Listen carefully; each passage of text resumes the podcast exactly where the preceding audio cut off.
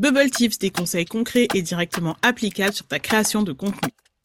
Alors cet épisode, il est directement inspiré d'une discussion que j'ai eue avec une abonnée et cliente qui m'a dit euh, Audrey, je te vois plus mettre de hashtags sous tes posts. Est-ce que c'est le déclin des hashtags? Et comme je trouvais la question hyper pertinente, je me suis dit que ce serait cool d'y répondre ensemble dans cet épisode. Alors, petit rappel sur les hashtags. Les hashtags, ce sont les mots-clés que tu peux ajouter soit en légende, soit en commentaire sous tes publications sur Instagram. Et les hashtags ont à la base deux fonctions. La première, c'est de catégoriser ton contenu, c'est-à-dire en fait de mettre la bonne étiquette à ton contenu pour aider en fait tout simplement Instagram à le proposer aux bonnes personnes. Et la deuxième fonction, c'est booster ta visibilité en te permettant d'être découverte via les hashtags. Les hashtags, ça a toujours été un sujet de brouhaha cérébral pour les entrepreneuses et je peux comprendre parce qu'il y a vraiment des informations assez contradictoires qui fusent dans tous les sens entre la team ça sert à rien et la team tu vas devenir successful grâce au hashtag. Donc, on va essayer de commencer déjà par euh, ce qui est clair euh, et puis ensuite on va passer aux sujets qui sont un peu plus des sujets de Discord. Donc déjà ce qui est clair, ce qu'on sait déjà, c'est que ça ne sert plus à rien d'ajouter des hashtags en bio et en story sur Instagram. En bio, avoir des mots-clés, ça suffit. Deuxième chose, avant euh, des hashtags très populaires du genre euh, fashion, outfit of the day, etc., qui avaient euh, des millions de publications, étaient très très populaires et très utilisés.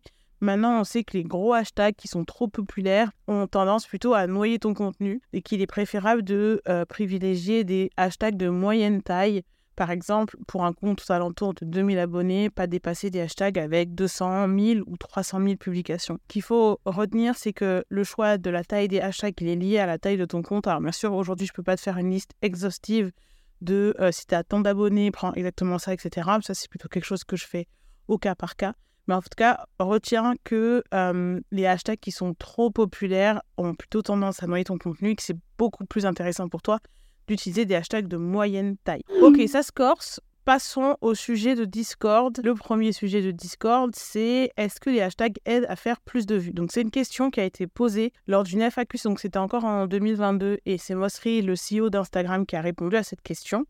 Par un, pas vraiment. En gros, pas vraiment dans le sens où est-ce que les hashtags aident à faire plus de vues? Pour lui, pas vraiment, et il nous a un petit peu expliqué. Il a rappelé que euh, les hashtags servaient essentiellement à catégoriser le contenu, mais que les hashtags seuls euh, n'aident pas à faire plus de vues. Alors voilà comment moi je l'interprète par rapport aux résultats que je peux observer avec mes clientes. En fait, les hashtags, ils ont perdu énormément de leur pouvoir. Ils boostent pas autant les contenus qu'avant. La première raison selon moi, c'est que déjà les modes de consommation ont changé. Il y a quand même de moins en moins de personnes qui sont abonnées à des hashtags spécifiques, notamment de moins en moins de particuliers. Et euh, pour les, même pour les professionnels, même pour les coachs, etc., la plupart du temps, tu vas attirer sur les hashtags bah, essentiellement des concurrents parce que c'est pas forcément les gens que tu cibles qui utilisent ces hashtags-là. Donc, première raison déjà pour laquelle, selon moi, les hashtags ont perdu de leur force, c'est ça, c'est que les modes de consommation ont changé et que les gens euh, recherchent beaucoup moins à travers les hashtags. Et la deuxième chose, c'est les modifications un petit peu au niveau de l'algorithme qui maintenant privilégie la pertinence entre ce que les utilisateurs ils vont taper sur la barre de recherche sur Instagram et les mots-clés qu'ils vont retrouver sur le post. Mais c'est euh, un SEO qui va être global, qui va pas être uniquement rattaché au hashtag. Donc c'est en fait les mots-clés que tu vas retrouver dans ton post, dans ton texte, sur ton titre, etc. Deuxième sujet de Discord, les hashtags, on les met où? Légende ou commentaire. Alors Instagram a tranché là-dessus et conseille de mettre les hashtags plutôt en légende qu'en commentaire. Même si les deux fonctionnent, je pense que c'est beaucoup plus simple pour une IA d'analyser le texte qui est directement mis dans la légende plutôt que d'aller faire le tri dans tous les mots-clés qu'il peut y avoir dans les commentaires. Troisième sujet de Discord, combien de hashtags? Alors, ce qui est recommandé par Instagram, c'est entre 3 et 5 hashtags. Mais, parce que c'est, c'est trop simple, il y a des sites comme Later ou comme HotSuite qui ont fait des tests et euh, d'après ces tests-là, les posts avec une vingtaine de hashtags auraient un meilleur reach, auraient une meilleure portée mois d'expérience, euh, la vingtaine de hashtags fonctionne mieux pour les comptes qui commencent, pour les petits comptes, et les 3-5 hashtags fonctionnent mieux pour les comptes qui ont déjà un petit peu de vie, qui ont déjà un petit peu de data sur leur compte Instagram. Comme les deux stratégies peuvent fonctionner, mon conseil, teste et vois ce qui fonctionne le mieux sur ton compte. Alors maintenant, voici mon avis sur les hashtags et notamment sur la plus grosse erreur que je vois en ligne par rapport aux hashtags. C'est que assez souvent, les gens vont investir dans une stratégie euh, de hashtag, donc le plus souvent, c'est beaucoup de temps à aller chercher, à faire des listes, etc. Sauf que tant que ton contenu n'est pas optimisé, tant qu'il n'engage pas naturellement, il faut essentiellement se concentrer sur comment je trouve ma touche, comment je rends mon contenu reconnaissable, comment j'apporte de la valeur d'une façon unique qui va intéresser naturellement ma cible. Parce qu'en fait, si ton contenu ne respecte pas les codes d'Instagram, s'il n'est pas optimisé pour la visibilité, peu importe la qualité de ta stratégie de hashtag, peu importe le temps que tu auras passé à faire une liste de hashtags, les hashtags ne pourront rien faire pour toi et ne vont pas booster ta visibilité. Donc en fait, à ce stade-là, tant que tout ça n'est pas fait, passer des heures à faire des listes, de hashtags, etc., ça ne sert à rien. C'est pas du tout être productif. C'est plus, on est plus là dans la dispersion et malheureusement, bah, parce qu'il va t'apporter des résultats là maintenant tout de suite, notamment en termes de visibilité. D'ailleurs, en parlant d'optimisation du contenu pour gagner de la visibilité et du temps, je réouvre les inscriptions pour la nouvelle version d'Omagram pendant trois jours début août.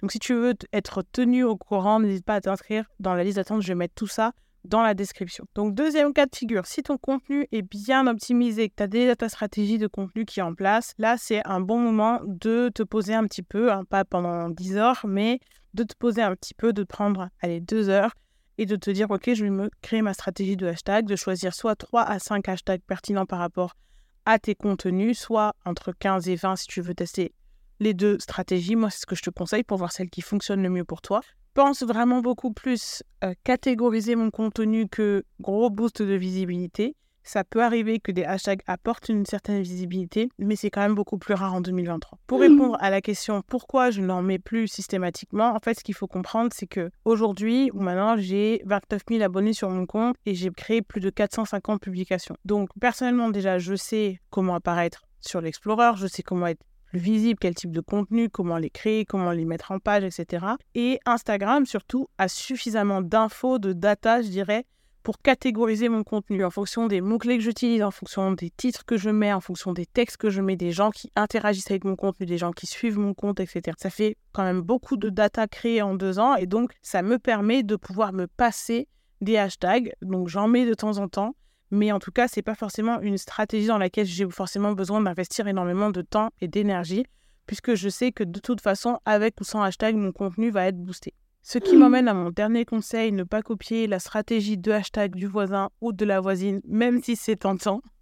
Tout simplement parce que tu n'as pas forcément toutes les informations, tu sais pas forcément euh, si cette personne elle a vraiment besoin des hashtags ou pas, donc est-ce qu'elle a une vraie stratégie de hashtag ou est-ce qu'elle le fait un petit peu euh, à la va-vite parce que de toute façon elle ne dépend pas de ça pour sa visibilité? Très compliqué d'avoir ces informations-là. Et donc, déjà, premièrement, je te déconseille de faire juste du copier-coller de stratégie à droite ou à gauche. Ça, maintenant, je pense que tu le sais.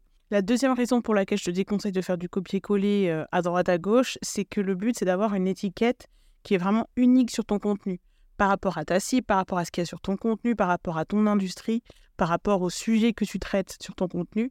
Donc, il n'y a pas vraiment d'intérêt Sauf si, et j'espère pas, tu postes exactement les mêmes contenus que le voisin ou la voisine, d'avoir exactement la même étiquette pour ton contenu, puisque normalement ton contenu doit être différent de ce qui peut se faire même dans la même niche. Et dernière chose par rapport au copier-coller, donc là c'est pas le copier-coller de la stratégie de la voisine, mais c'est le copier-coller de toujours la même liste de hashtags. Pareil, l'idée c'est qu'à chaque contenu, tu aies en fait une sorte de recette euh, d'étiquette un petit peu euh, vraiment personnalisée pour chaque contenu. Donc veille en fait à changer l'enchaînement des hashtags, à pas toujours mettre les mêmes. Donc bien sûr, tu peux garder deux ou trois hashtags qui se retrouvent un petit peu sur tous tes contenus si c'est un petit peu un socle que tu vas retrouver. Mais fais attention à pas toujours mettre soit les mêmes 5 hashtags, soit les mêmes 20 hashtags, parce qu'au bout d'un moment, bah, tu vas voir qu'en fait, ton, chiffre va être de moins en moins intéressant. Ton riche par rapport au hashtag va être de moins en moins intéressant. Donc je pense en effet qu'on est vers un déclin des hashtags qui sont beaucoup moins puissants qu'avant. Euh, sur la nouvelle application lancée par Instagram, ils n'en ont pas mis. À voir s'ils en rajoutent après avec les mises à jour, mais pas sûr qu'ils en rajoutent. On verra, affaire à suivre.